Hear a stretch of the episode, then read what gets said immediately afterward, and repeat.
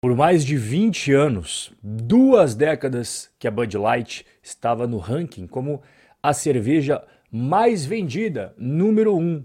E agora a gente tem uma mudança nesse cenário. A Bud Light não é mais a cerveja mais consumida pelos americanos e tem um motivo por isso. O motivo é o boicote que a marca levou após a polêmica com um comercial. Eu vou explicar tudo para você, o que, que rolou e principalmente esse fim da era Bud Light, o fim da dominância no mercado cervejeiro. E olha só, hein?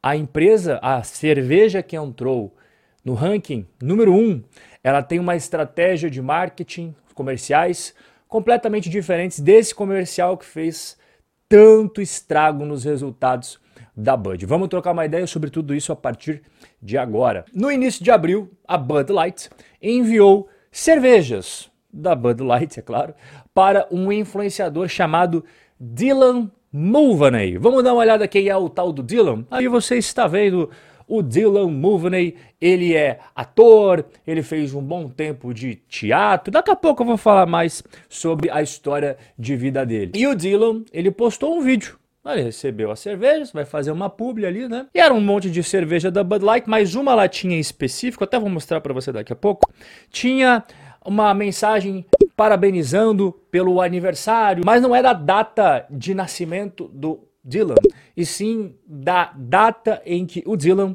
fez a transformação. Ou seja, é uma data comemorativa para celebrar um ano como mulher. Acabou causando uma polêmica muito grande, deu início a um boicote sem precedentes na história da Bud Light, porque o público-alvo da Bud Light acabou não gostando do que viu. Aqui está o comercial, inclusive. Aqui você está vendo o Dylan tomando algumas latinhas da Bud Light e essa é a lata que tem aqui uma mensagem parabenizando pela transformação, o aniversário de transformação do Dylan, né, para é, mulher. E o Dylan que tem 26 anos, ela resolveu mostrar as fases da transformação, tanto no TikTok quanto no Instagram. E foi ganhando bastante seguidor, foi ganhando bastante atenção das pessoas. Só de patrocínios de empresas de moda, de beleza, Dylan já ganhou mais de um milhão de dólares. Então já está aí né, com o pezinho de meia feito.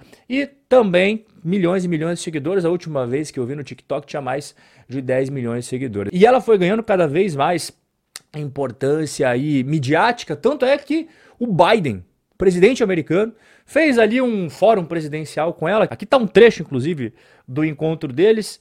Dylan falou assim: Senhor presidente, este é o dia 221 de transição pública, né? Que fez ali a mudança, igual eu expliquei para você.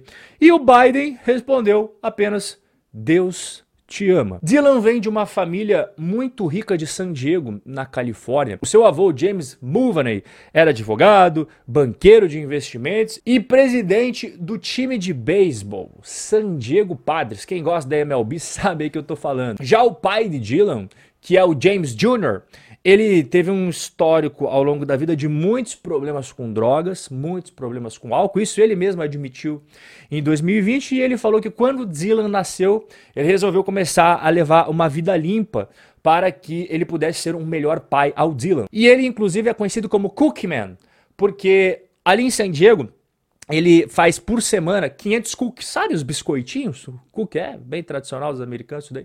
Ele faz 500 cookies todas as semanas e entrega para as pessoas aleatórias na rua. As pessoas que estão passando na rua, as pessoas que estão na praia.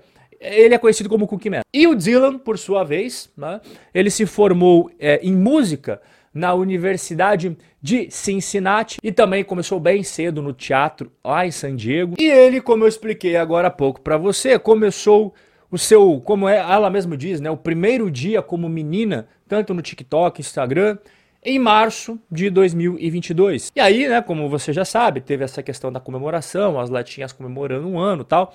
E até quando completou um ano, além de toda essa polêmica com a Bud Light, o Dylan acabou fazendo um show de comemoração de aniversário da transição de sexo, fazendo uma espécie de cabaré que foi transmitido ao vivo. Pois bem, explicado todo o contexto, toda a história, aí entra a Bud Light. Para você entender por que, que teve tanta polêmica, você tem que entender o seguinte: quem é o consumidor da Bud Light? Essa é a resposta que vai responder muitas perguntas, né?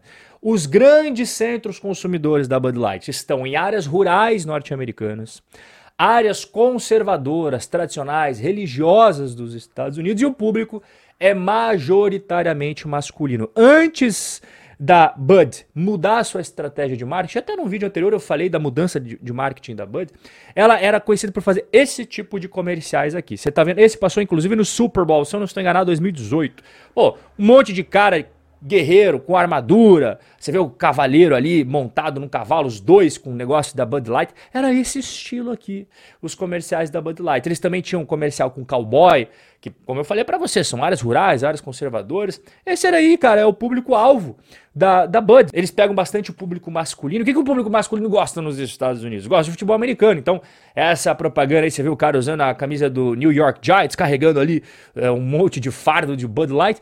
Em resumo, isso que vocês estão vendo é o público-alvo da Bud Light. E quando esse público-alvo viu o Dylan e toda aquela polêmica da latinha, comemoração e tal, aí as coisas começaram a ruir para a empresa. Quando a Bud fez esse comercial com a estrela transgênero para comemorar o aniversário de mudança de sexo, a reação foi imediata. Vários consumidores começaram a publicar nas redes sociais um monte de latas da Bud com cerveja dentro. Não é que já tinha tomado, não. Jogando elas no lixo. Teve outros que fizeram coisas que não dá para eu falar aqui, mas envolve, né? E trá!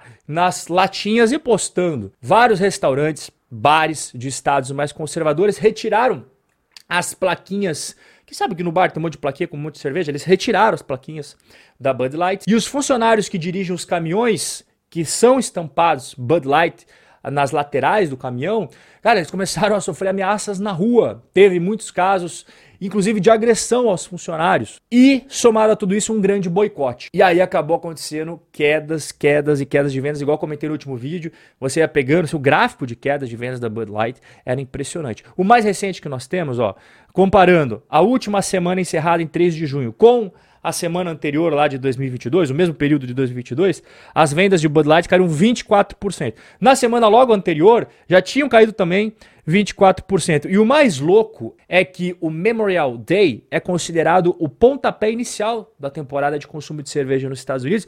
E mesmo a Bud Light fazendo um desconto de 15 dólares em packs com 18 cervejas e oferecendo mais quantidades de líquido ali para os consumidores, mesmo assim não adiantou, cara. As vendas continuaram caindo. Então você vê que a situação não é fácil, né? E agora a Bud está com mais uma batata quente nas mãos.